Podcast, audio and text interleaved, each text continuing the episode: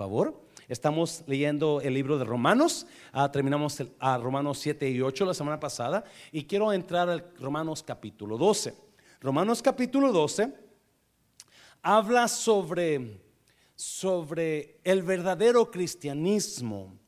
Ah, hay por lo menos cinco cinco partes que Romanos 12 habla de lo que es ser cristiano. ¿Cuántos de ustedes se han confundido a veces? ¿Qué es ser un cristiano? ¿Ser católico es cristiano? ¿Ser testigo de Jehová es cristiano? O aquí Romanos 12 nos da una una, una, gran enseñanza sobre lo que es el verdadero cristianismo, la verdadera espiritualidad. Amén, iglesia. Amén, iglesia. Okay. Acuérdense, pellizque a alguien, ok, no se duerma, dígale. ¿Cuántos de ustedes tienen hijos? Levante la mano si tienen hijos. Casi todos, ¿verdad? ¿Cuántos de ustedes tienen sueños para sus hijos? Alguien que me diga un sueño para su hijo o su hija. Alguien, un sueño. Que sean salvos, gracias hermana. ¿Alguien más? Que le sirvan a Dios de corazón. ¿Alguien más? ¿Ah? Yo tengo todavía sueños para mi hija. Uno de mis sueños era que se, que se graduara del colegio. Ya se graduó, se, cumplió mi sueño. Otro de mis sueños es que se case y tenga muchos nietos, unos 20 hijos, ¿verdad? no, no tantos, pero que se case y que no sufra lo que yo sufrí. Amén, iglesia. Que no pase lo que yo pasé. Ese es otro de mis sueños. Ella todavía no ha sufrido lo que hemos sufrido nosotros. A tus hijos no han sufrido lo que usted ha sufrido, cuando dicen amén. ¿Y cuántos los quieren proteger de que no sufran esas cosas que usted sufrió, verdad? Yes. Pero ¿sabía usted que ellos van a sufrir sus propios dolores? Yes, sus propios dolores. Pero la verdad es que todo padre tiene sueño para sus hijos. Todo padre tiene sueño para sus hijos. Toda mamá. Y así es Dios. No, Usted que tiene sueños para sus hijos, ¿cómo se sentirá el día que sus hijos cumplen el sueño de usted para ellos? ¿Cómo se va a sentir usted? Pero, ¿cómo se va a sentir si usted nunca ve a su hijo o a su hija cumplir el sueño? Yo esperaba que mi hija fuera esto, pero mi hija fue lo otro. ¿Cómo se va a sentir usted? ¿Mm? ¿Cómo se va a sentir que sus hijos no, no, no, no reciban o no, no, no, no, no, no vayan por el camino que usted pensó que iban a ir? ¿Mm? Obviamente, y la semana pasada yo hablé con una persona y, estamos hablando de los hijos, ¿verdad? Me dijo, pastor, yo hubiera querido que, mi, que uno de mis hijos hubiera hecho esto, pero no, no pasó así. Anda por otro rumbo, ¿verdad? Y la verdad es que cada uno de nosotros tiene sueños para sus hijos, tiene sueños. Desde que ese niño o esa niña nació, ¿se acuerda cuando su hijo nació? ¿Se acuerda? Algunos no me acuerdo cuándo era ese pastor, pero, ah, pero usted empezó a pensar, a soñar, wow, le voy a poner fulano, fulana, va a ser como yo, va a ser como su mamá, va a ser como su abuelito, y, y empezó a hacer planes para sus hijos, ¿a poco no? Y su vida cambió, ¿a poco no? Su vida cambió, ya no, ya no es la misma vida que tenía antes, porque ahora tiene que cuidar a un bebé, especialmente si es madre.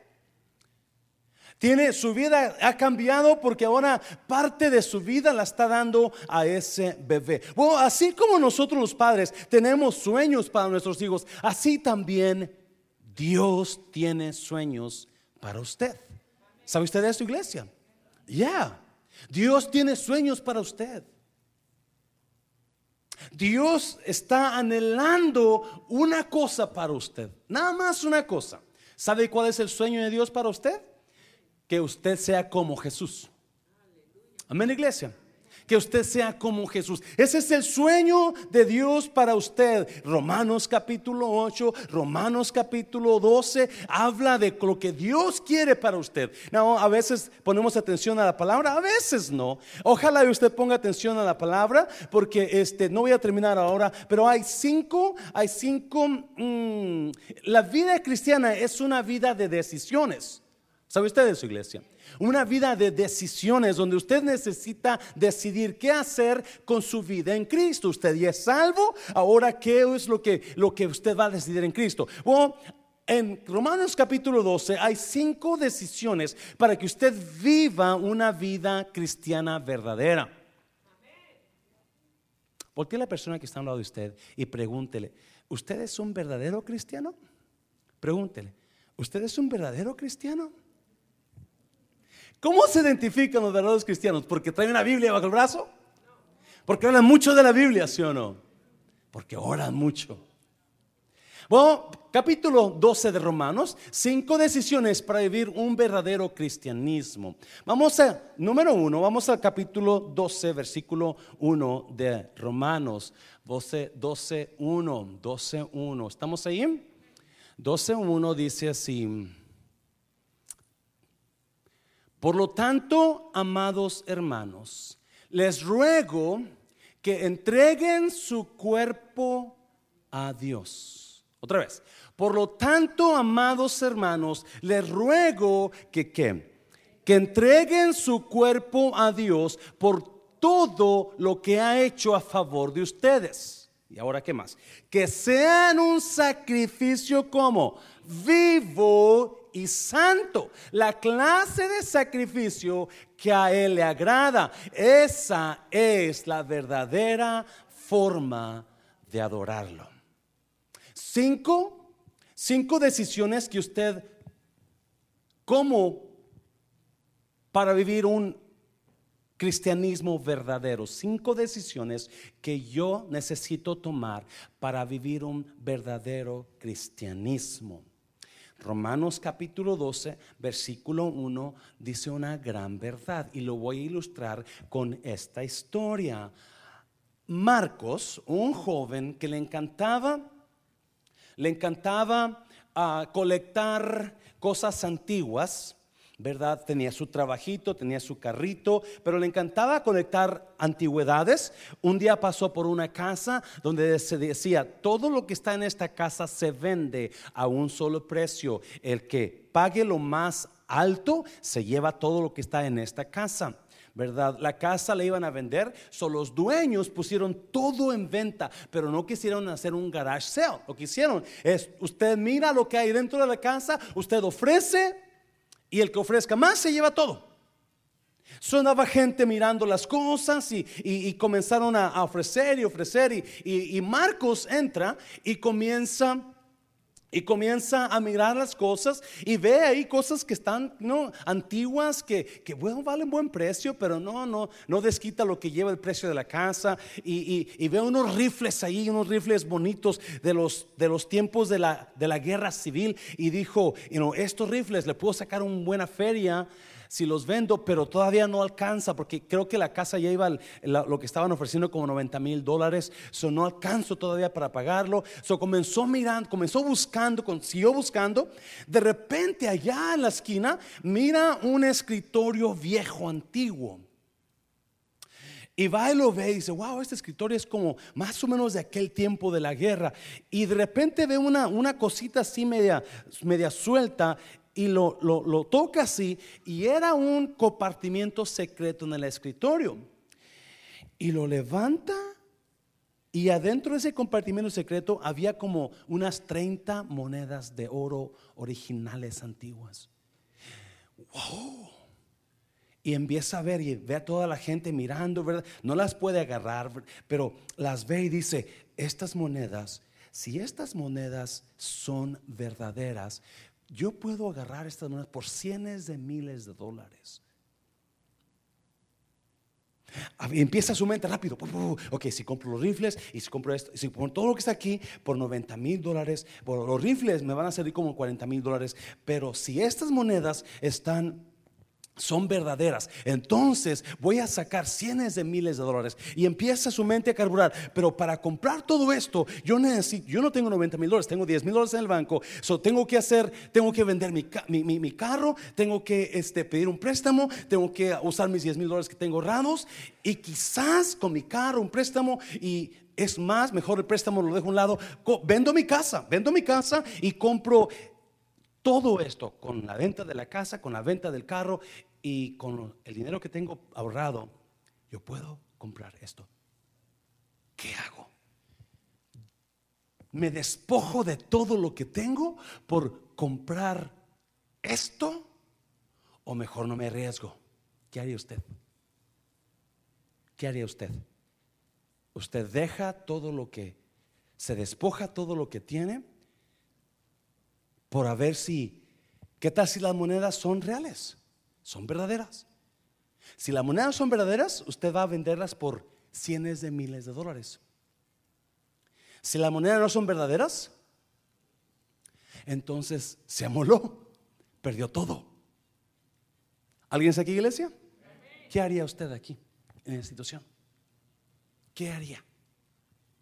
Mateo capítulo 13. Mateo capítulo 13. Hay una situación, ahorita vamos a regresar para acá. Mateo 13, vamos para allá, por favor. 44. Además, el reino de los cielos es semejante a qué? A un tesoro escondido en un campo, el cual un hombre halla y lo esconde de nuevo. Y gozoso por ello va y vende todo lo que tiene y compra aquel campo. Otra vez. Además, el reino de los cielos es semejante a un tesoro escondido en un campo, el cual un hombre halla y lo esconde de nuevo y gozoso por ello va y vende todo lo que tiene y compra aquel campo. Ok, pastor, me está, estoy bien perdido. ¿Qué me está diciendo?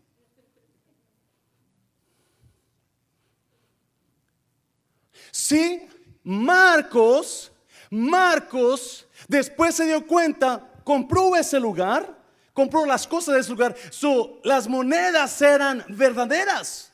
So Marcos con una sola inversión se volvió en una persona rica. Jesucristo dice, si tú dejas todo lo que tienes por buscar mi campo, tú vas, tu vida va a mejorar en mi, en mi campo. ¿Me está oyendo iglesia? Tu vida va a mejorar. Es lo que está diciendo Jesucristo. Un hombre, el, el reino de los cielos es como un hombre que encuentra tesoro en un campo. Y cuando él ve el tesoro, dice, wow, yo necesito comprar este campo. Va y le dice a su esposa, ¿sabes qué vieja? Vamos a vender la casa, vamos en el carro, vamos a los ahorros, pero vamos a comprar un terreno que me allá. La esposa Perry, ¿estás loco? No, no, yo sé lo que hay en ese terreno. Hay un tesoro escondido. ¿Cuánto dicen amén? Cuando dicen amén. So, vamos a parar otra vez. So, versículo 1 de capítulo 12 de Romanos. La Biblia dice que, vamos para allá, capítulo 12, versículo 1. Capítulo 12, versículo 1 dice, por lo tanto, amados hermanos, les ruego que, ¿qué? Que entreguen, entreguen, entreguen su cuerpo a Dios por todo lo que ha hecho a favor de ustedes, que sea un sacrificio vivo y que más, y santo, como yo soy un verdadero cristiano, cuando le doy todo lo que yo soy a Dios. ¿Alguien me oyó? ¿Alguien me entendió? Cuando yo le doy todo lo que yo soy a Dios, entonces yo estoy comenzando un verdadero cristianismo. ¿Alguien me está oyendo? Jesús dijo, hey, el reino de los cielos es como un tesoro escondido en un campo que un hombre haya y de gozo por ese tesoro va y vende todo lo que tiene, va y vende todo lo que tiene y trae compra ese campo. Usted y yo somos llamados a dar todo de nosotros a Cristo. No, yo sé, estas, estas prédicas no son comunes ahora. No son comunes porque ya no hablamos de eso. Ya yo no, pastor, ya estoy cansado de que se me pida. Ya no puedo dar más, ya no puedo trabajar más, ya no puedo ofrendar más. Oh, ese es el problema. vamos a mirar eso. El problema es que nosotros no estamos dándole a Dios todo. Desde el momento en que para usted es cansado venir a la iglesia, usted no está dándole a Dios su corazón. Desde el momento en que para usted es odioso trabajar para el Señor, usted espiritualmente está caído. ¿Me está oyendo iglesia? ¿Me está Y Pablo dice, no, no, no, quiero que le des todo tu cuerpo vivo. Cuerpo vivo es tu vida, tu vida, tu yo. Todo lo que es tuyo, dáselo a Dios. Dáselo fuerte Señor, dáselo fuerte Señor. ¿Qué es lo que usted no le está dando a Dios? ¿Qué es lo que usted no le está dando a a Dios en esta tarde? ¿O cómo está su vida? Quizás muchas personas le dan a Dios un, dos horas el domingo. ¿verdad? Y con eso ya es suficiente porque muchas personas ya no quieren más. Yo tengo más cosas que hacer, pastor. Yo tengo mi vida privada, mi vida con mi familia, mi vida, mi negocio, mi trabajo. Yo tengo tanto que hacer. Pablo dice, hey, dale todo tu ser a Dios. Dale, entrégale todo. ¿Cuánto es todo, iglesia? Muchos de nosotros entregamos dos horas el domingo y dos horas el miércoles, ¿verdad? Mm, los ofrendas de vez en cuando le damos ofrenda al Señor, otras veces no, porque sabe que es que sabrá Dios que era el pastor con ese dinero, o mejor no le doy. a mis dones, mis talentos, mi trabajo, no, no le voy a dar al Señor nada porque este, yo estoy muy ocupado, no, no puedo comprometerme con nada. Alguien me está oyendo, iglesia. ese es el problema. Alguien me está mirando, iglesia. El problema con el cristianismo de hoy es que ya no le damos todo a Cristo. Le damos una mínima parte a Dios. Una mínima parte a Dios. Y, y nuestras vidas están destruidas. Amén, iglesia. Nuestras vidas están destruidas porque no le hemos soltado todo a Dios. No le hemos soltado todo a Cristo.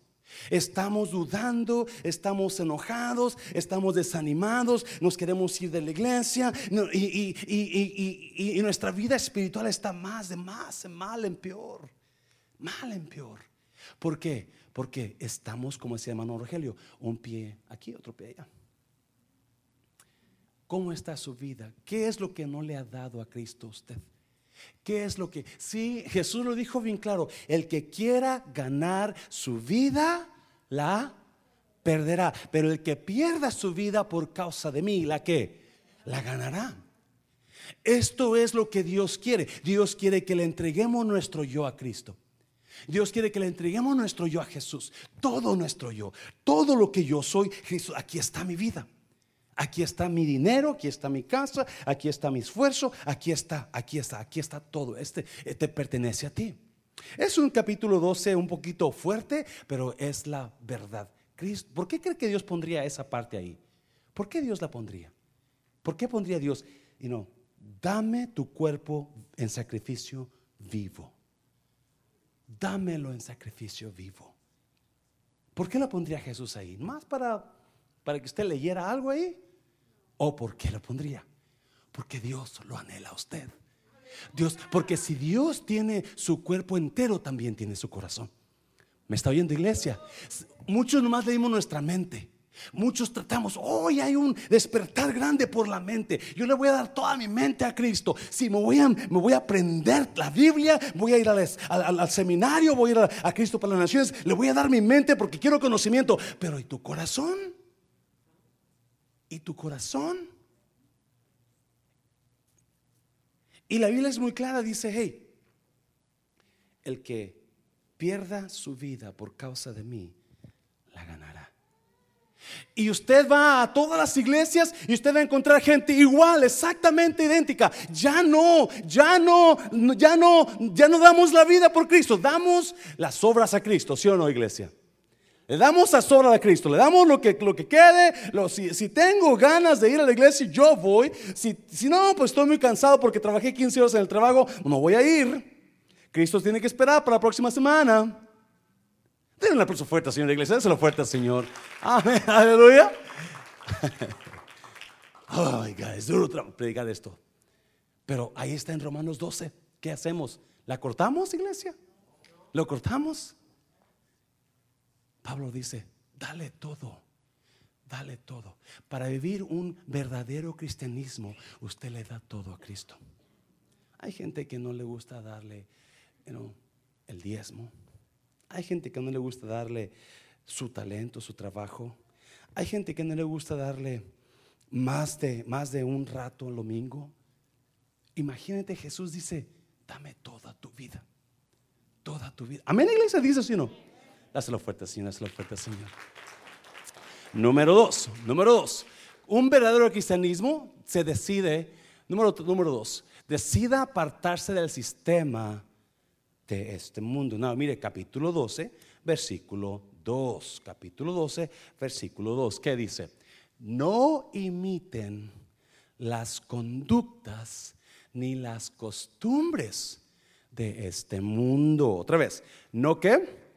No imiten las conductas ni qué más, ni las costumbres de este mundo. Más bien, dejen que Dios los que los transforme en personas nuevas al cambiarles la manera de pensar. Hmm. Entonces aprenderán a conocer la voluntad de Dios para ustedes. Wow. La cual es buena, agradable y perfecta. Su número dos. Un verdadero cristianismo se decide, número uno, dándole todo a Cristo. Todo, todo, todo lo que yo soy a Cristo. Yo tengo, yo tengo la oportunidad de darle a mi vida a Cristo y créame que cuando yo, yo le doy mi vida a Cristo, Jesús dijo, el que la pierda, que pierda su vida por causa de mí, la va a ganar. El problema es que no le damos a Cristo nuestra vida, por eso lo estamos perdiendo. Estamos perdiendo hogares, matrimonios, hijos, porque no le damos la vida a Cristo. Esa es una verdad en la Biblia.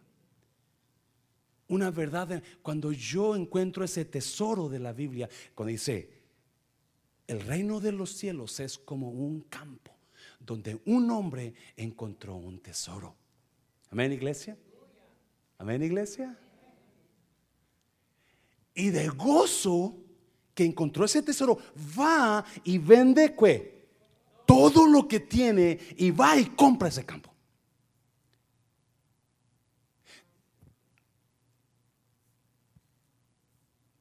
Ese versículo me da tres reglamentos para hacer decisiones en la vida. Tres reglamentos para hacer decisiones en la vida. Y nos batallamos con decisiones. Yo, yo comentaba con los jóvenes adultos el otro día. Una de las cosas que me ha afectado a mí es la indecis, lo, indeciso que he sido. Esperamos y dudamos, pero este joven Marcos, él era experto en colectar antigüedades. So cuando miró las monedas, la única duda que tenía él es si esas monedas eran qué? verdaderas. Él tenía el conocimiento de la antigüedad. Lo único que tenía que hacer es, ¿serán verdaderas de ese tiempo? So, para hacer decisiones, número uno, cuando usted tenga que hacer una decisión fuerte en la vida, usted primero váyase por lo que es verdad. Se lo voy a repetir. Si un día va a ser una decisión en la vida, usted váyase por lo que es verdadero. Que Juanita me dice que me quiere, Mariquita no está segura. Juanita, yo sé que es verdad que me ama. Amén, iglesia. No, no me entendió. Siempre váyase por la verdad, por lo que sea verdad. Si Juanita me dice que me quiere, pero no es cristiana, Mariquita me dice que está trabajando en quererme, pero es bien cristiana, Mariquita. Porque ella tiene la verdad. ¿Alguien me está ¿Lo estoy confundiendo, iglesia? ¿Lo estoy confundiendo? Sí me confundió, dice la hermana. Usted siempre vaya por la verdad. Cristo dijo, el reino de los cielos es como un campo donde hay un tesoro. Esa es la verdad. Amén, iglesia. Esa es la verdad.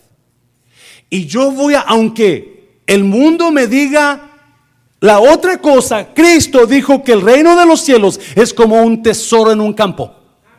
Yo voy a irme por la verdad en ese tesoro. Yo voy a buscar lo que es de Cristo. Porque es la verdad. Ese es el tesoro que yo voy a encontrar ahí. Y si ese es el tesoro que yo voy a encontrar, y no, mi vida va a mejorar, aunque yo pierda parte de mi vida, aunque yo entregue mi vida, mi vida va a mejorar mucho. Amén, iglesia. Inténtelo. Inténtelo. So Pablo dice, número uno, dale todo a Cristo. Dale, no le des la mitad de ti, no le des nada más un domingo a las eh, dos horas, o no le no, dale todo lo que tú puedas dárselo. Y número dos, número dos, deja el sistema de este mundo. Versículo 2. No imiten las conductas ni las costumbres de qué?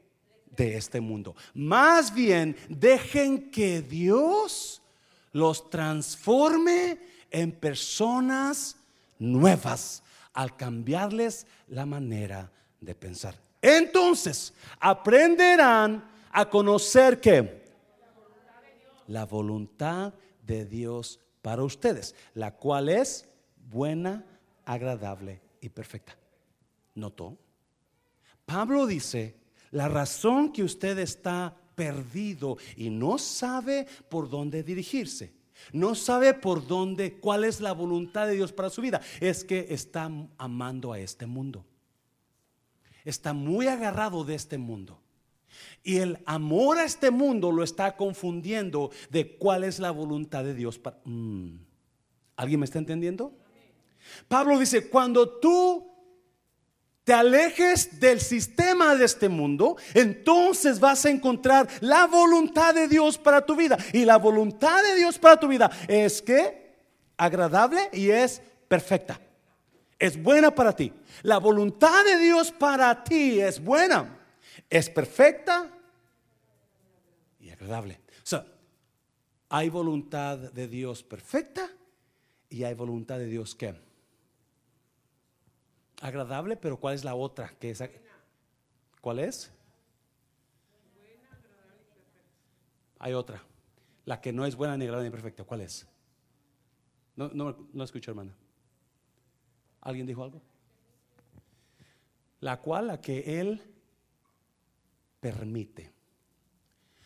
La voluntad de Dios perfecta es buena y agradable, pero hay la permisiva voluntad de Dios. Dios permite ciertas cosas, pero no son su voluntad de Él. Él las permite porque somos humanos. Por ejemplo, el divorcio. Cuando le preguntaron a Jesús, ¿es bueno que se divorcie la gente? Jesús dijo, no. Entonces, ¿por qué lo permitió? ¿Por qué, por qué lo ordenó Moisés? Por tu mal corazón. Dios lo permite, pero no es la voluntad perfecta. Nunca es bueno el divorcio delante de Dios, pero Él lo permite. Hay voluntad permisiva y hay voluntad perfecta. Hay voluntad donde Dios permite que usted haga ciertas cosas, aunque no son su voluntad, para que usted aprenda o porque quizás usted está en una situación de usted necesita hacer eso, pero Dios quiere presentarle la voluntad perfecta.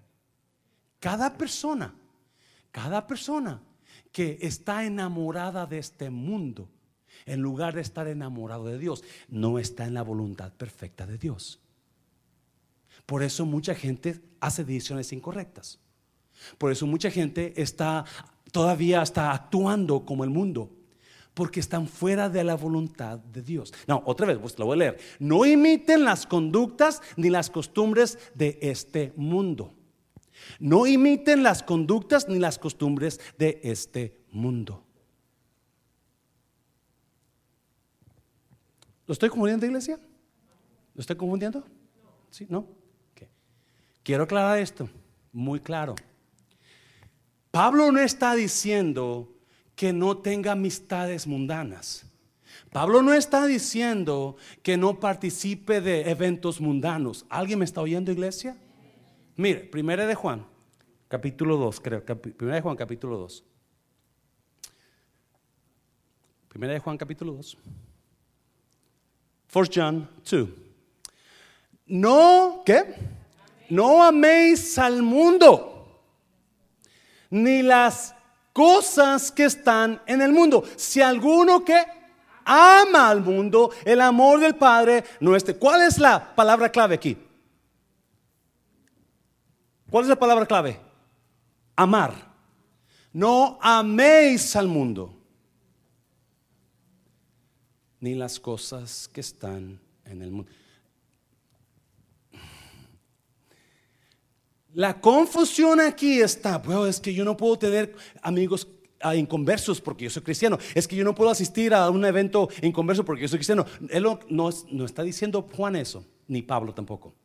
Juan está diciendo que no te enamores de las cosas del mundo.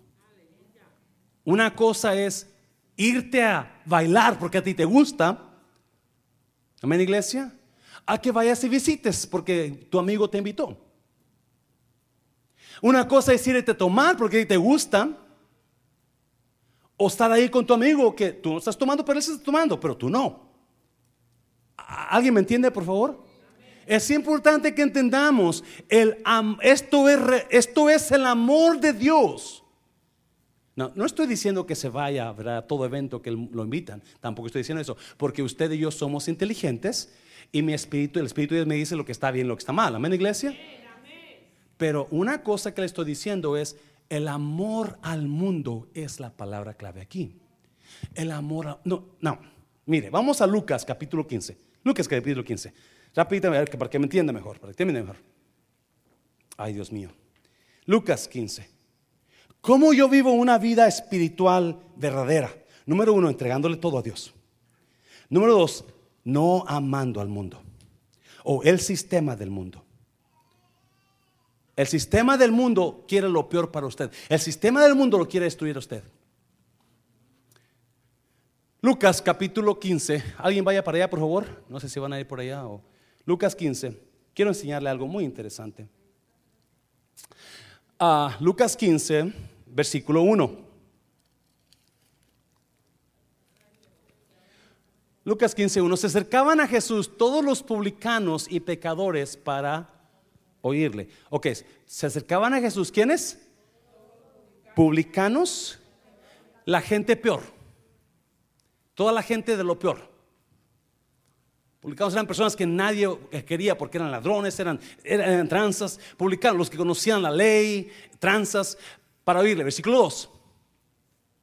Y los fariseos y los escribas murmuraban diciendo, este a los pecadores recibe y con ellos come.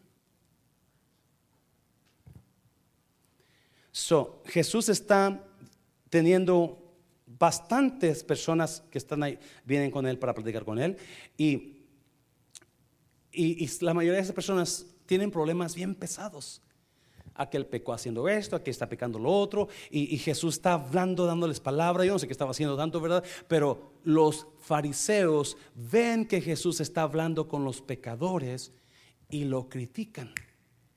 Hey, este, este no es un buen cristiano. Jesús enseguida, versículo 3, mira lo que dice. Versículo 3. Entonces Él les refirió esta parábola diciendo, 4. ¿Qué hombre de vosotros, teniendo cien ovejas, si pierde una de ellas, no deja las noventa y nueve en el desierto y va tras la que se perdió hasta encontrarla? Cinco. Y cuando la encuentra, la pone sobre sus hombros gozosos. Seis. Y al llegar a casa, reúne a sus amigos y vecinos diciéndoles, gozaos conmigo porque he encontrado mi oveja que había perdido. ¿Qué está diciendo Jesús? Yo tengo que platicar con pecadores porque a ellos necesito salvar. Yo tengo que, si usted como cristiano, escuche bien, usted como cristiano tiene que tener amistades inconversas Tiene que asistir a eventos donde, donde quizás no sean muy cristianos, pero usted no va para hacer lo que están haciendo ellos. Usted va ahí porque quizás lo, lo, invitaron y usted no se haga de, la boca chiquita. Vaya. Amén, iglesia. No a pecar. Vaya para apoyar a su amigo, a su amiga que lo invitó. ¿Cómo va a ganar las almas entonces? ¿Me está yendo iglesia? ¿Cómo va a ganar las almas entonces? Si usted no tiene amigos cristianos, ¿cómo va a ganar las almas si todos sus, sus, círculos son cristianos? Y Jesús es lo que está hablando. Hey, yo como con pecadores porque a ellos necesito salvarlos. Amén, iglesia. Yo sé que él, y no, pastor, me está mandando al baile. No, no, no manda al baile. ¿Ok? Y si va, me invita, pero no se crea, no se crea. No. Eso es lo que está diciendo Pablo. No améis al mundo. No ames al mundo. Si tu corazón está inclinado al mundo, entonces tu amor por Dios no existe. Porque el mundo ganó tu corazón. Y esa es otra cosa. Juan dice, no lo ames. No ames al mundo. Si yo me inclino más por ir a la, a la laguna los domingos que venir a la casa de Dios, el mundo ya me ganó mi corazón.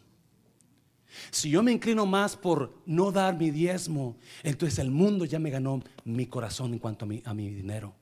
Amén, iglesia. Eso es amar al mundo. Amén, iglesia. Todo eso, lo que yo no le doy a, a Dios, es amar a esas cosas más que a Dios. Si cuando Dios le habla a Abraham y le dice, Abraham, yo quiero que me des a tu hijo. ¿Qué? Dame tu hijo, entrégame tu hijo. Y Abraham dice, mi único hijo. Pues por eso, entrégamelo, dámelo. Sacrifícalo allá en el monte. Y Abraham va y le da a Dios a su hijo. Y por eso, después, capítulo 22 de Génesis, después donde, donde después que Abraham iba a matar a Isaac, viene Dios y le dice Dios a Abraham, porque no rehusaste darme a tu hijo, ciertamente te voy a bendecir. La mayoría del cristianismo estamos errándoles. Estamos errando nuestra vida cristiana. Pensando que yo no le doy a Dios porque no, no, no, no creo, no entiendo, o, no le creo al pastor. usted está limitando su vida de Dios en las bendiciones que le quiere dar. Cuando usted le detiene a Dios lo que le pide, usted está limitando a Dios en su vida. Increíblemente. Pruébelo a Dios, pruébelo, dele todo a Él. No le detenga nada, no, dele todo lo que pertenece a Dios, déselo. Y usted va a ver cómo Dios va a bendecir su vida. La paso fuerte, Señor, esto fuerte, Señor. Número tres, número tres. Parece que los tengo perdidos ahora. Estamos hablando del cristianismo verdadero. Pablo dice, esta es la verdadera adoración a Dios. Número tres, decida servir a Dios con sus dones. Pablo, en el capítulo 12 de Romanos, estamos en el capítulo 12 de Romanos, da cinco decisiones que tenemos que hacer para poder vivir una vida cristiana ah, verdadera. Número uno es darle todo lo que somos a Dios. Número dos, no amar al mundo decidir no al mundo. Y número tres, decidir servir a Dios con los dones que yo tengo. Mire, versículos 3 al 8. Versículo 3. Mire, basado en el privilegio y la autoridad que Dios me ha dado, le advierto a cada uno de ustedes lo siguiente. Ninguno se crea mejor de lo que realmente es. Hmm. Sean realistas al evaluarse ustedes mismos. Háganlo según la medida de fe que Dios les haya dado. Versículo 4. Así como nuestro cuerpo tiene muchas partes y cada parte tiene una función específica, el cuerpo de Cristo también. Nosotros somos las diversas partes de un solo cuerpo y nos pertenecemos los unos a los otros. Pablo habla a los cristianos y les dice, no crean de ustedes algo más alto de lo que ustedes son. No tengan un concepto más alto de lo que ustedes son.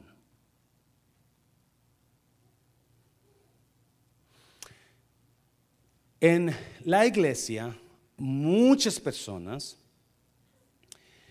ah, especialmente los recién convertidos, cuando agarran un mal consejero, van a querer, van a tratar de aparentar lo que no son.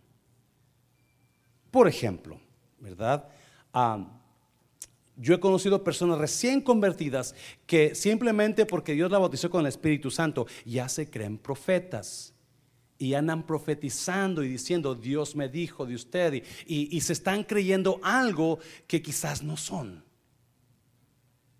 ¿Alguien me está entendiendo esta tarde?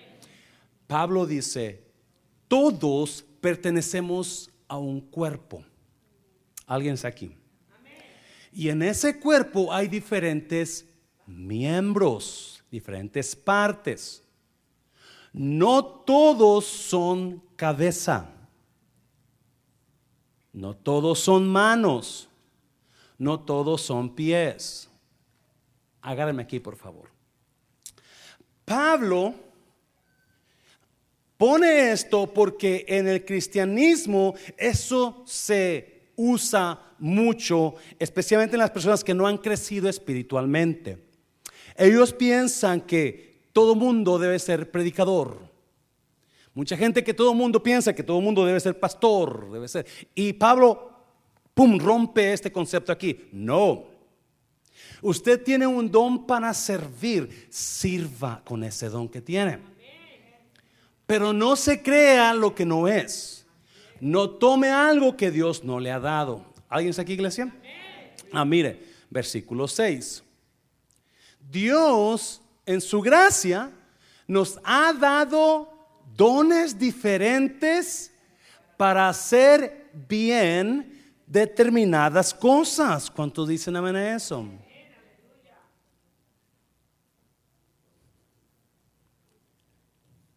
¿Cuántos saben que usted tiene algo que nadie más lo puede hacer como usted? ¿Verdad? Y cuando usted encuentre ese algo, que nadie más puede hacer como usted, entonces muy probablemente usted encontró el llamado de Dios para su vida. ¿Me está oyendo, iglesia?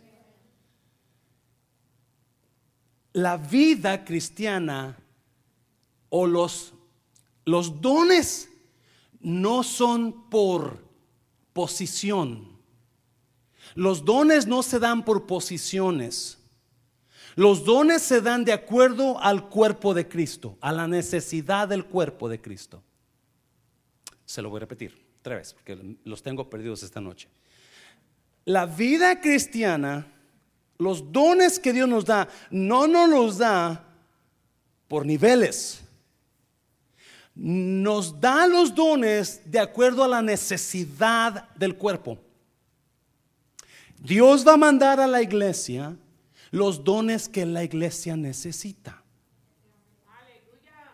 ¿Okay? Y de acuerdo a la necesidad de la iglesia es lo que va a traer Dios aquí. mucha gente piensa que si usted, you que, que, usted, porque usted sabe hablar, usted debe ser el próximo pastor o debe ser el próximo, el próximo ah, adorador. Y Pablo no está diciendo eso. Mire, versículo 6. Dios en su gracia nos ha dado dones diferentes para hacer bien determinadas cosas. Por lo tanto, si Dios te dio la capacidad de profetizar, habla con toda la fe que Dios te haya concedido. Si tú tienes el don de profecía, entonces habla lo que tú crees que Dios está diciendo. Amén, iglesia. No dice, si Dios te dio el don de profetizar, enseña la palabra. ¿Verdad que no dice eso? No, no, mire, versículo 7. Si tu don es, ¿qué? Servir a otros, sírvelos como? Si tu don es servir a otros, predica la palabra. Busca el don de profetizar. No, no. Si tu don es servir, sirve.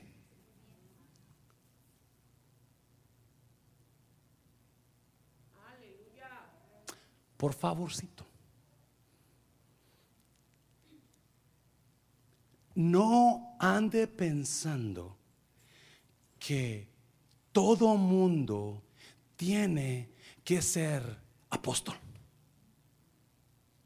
Muchas personas tienen el llamado de apóstol y un día, si no, un día lo van a encontrar porque Dios va a abrir puertas. Si tienen llamado, Dios va a proveer la manera para que ellos hagan su trabajo de apostolado. Pero muchas personas tienen el don de servir. No me los incomode, por favor. Y les ande, ¿y qué? ¿Por qué, sirve tanto ahí en esa área? Usted debe estar predicando la palabra. Oh, ese no es su don de predicar. Déjelos que sirvan. Amén, iglesia. Porque muy probablemente ellos están más adelantados que usted. Porque ellos ya encontraron su don. Y mucha gente anda tratando de hacer allá y hacer acá. No me entienda. Muchos van a haber profetas, predicadores, apóstoles levantándose en la iglesia, pero no todos van a ser profetas. No todos van a ser predicadores. No todos van a ser maestros.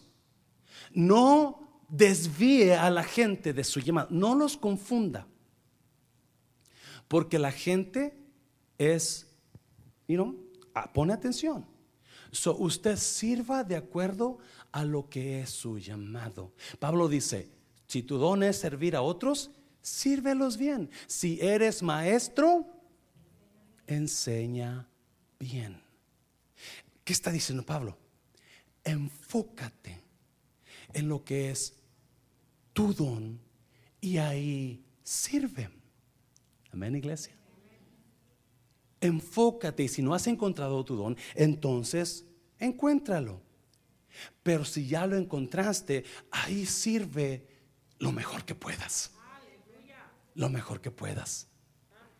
¿Cuántos saben que tienen un don? ¿Qué está haciendo con ese don? Y ese es el caso aquí. Si usted quiere vivir una vida cristiana verdadera, entonces, ¿qué, le, qué, le, qué lo detiene de darle a Dios su servicio? ¿Qué lo detiene de darle a, a Dios sus dones? ¿Qué lo detiene de trabajar para Dios? ¿Qué lo detiene?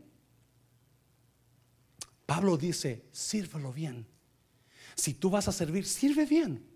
Si vas a enseñar, enseña bien. Si vas a profetizar, habla la palabra con fe. Versículo 8. Si tu don consiste en animar a otros, no dicen señales, ¿verdad? Anímalos. Hmm. Si tu don es dar, ¿sabía que hay gente que su don es dar? Hay gente que, que son dadores. ¿Cómo lo reconoces de personas que dan? Porque están siempre bendecidos económicamente. Esas personas que dan siempre van a tener buen carro, van a tener buena casa. ¿Sabe usted eso? Mire, mire las personas que dan, que siempre dan. Y usted lo va a ver siempre bendecidos. Usted se va a dar cuenta, Él es un dador, Él es una dadora. Cuando usted ve a esas personas, usted sepa, wow. Y si alguien le da un día una ofrenda, ¿sabe qué es, hermano? Dios me bendijo y quiero bendecirlo. Usted sepa, esa persona es una persona bendecida. Yo le animo para que usted comience a ser un dador. Y cuando sienta, cuando ve a una persona que tiene necesidad, y no, saque sus 20 dólares, tenga mi mano. Dáselo fuerte, Señor, dáselo fuerte, Señor. Nuestra iglesia no está acostumbrada. Muy pocas personas aquí lo hacen, porque yo sé. Pero yo le animo a que usted comience a creerle más a Dios y a bendecir a otros. Bendiga a otros, porque eso que usted está bendiciendo le va a dar más a usted. Hay un proverbio que dice, Hay muchos que retienen más de lo que deben y vienen a pobreza. Y hay muchos que siempre dan y siempre están en abundancia. Porque cuando usted da, va a venir bendición para usted. Cuando usted retiene, acuérdese, hablamos el domingo, cuando usted retiene lo que es de Dios, usted va a tener éxito por cierto tiempo nada más. Versículo 8, si tu don consiste en animar a otros, anímalos. Si tu don es dar, hazlo con generosidad.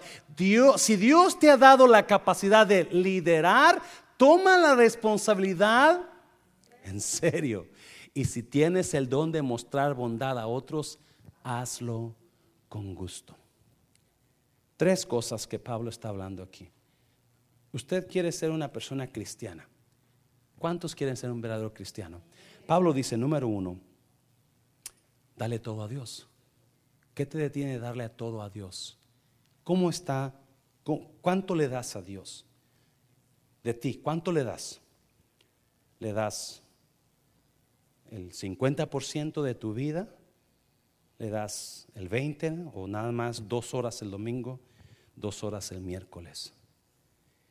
¿Y qué tal del servicio? ¿Le das servicio a Dios? ¿Vienes a hacer algo para el Señor? ¿Qué tal tus ofrendas, tus diezmos? ¿Le das a Dios o eso, pastor, eso no?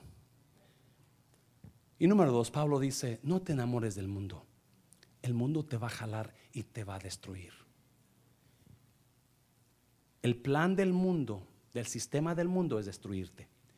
Así como está el mundo ahora, así como trabaja el sistema del mundo, si usted se enreda en el mundo, va a terminar destruido. Y número tres, Pablo dice, sirve a Dios, decide servirle con tus dones, con tus dones. Tú tienes un don, tú tienes un don. Eso te va a ayudar a que tu vida cristiana sea una vida verdadera. Amén, gloria a Dios. Un abrazo fuerte, Señor, lo fuerte, Señor. Póngase de pie, iglesia, póngase de pie. Viene la mejor parte, la próxima semana terminamos capítulo 12, viene la parte buena, la vida cristiana.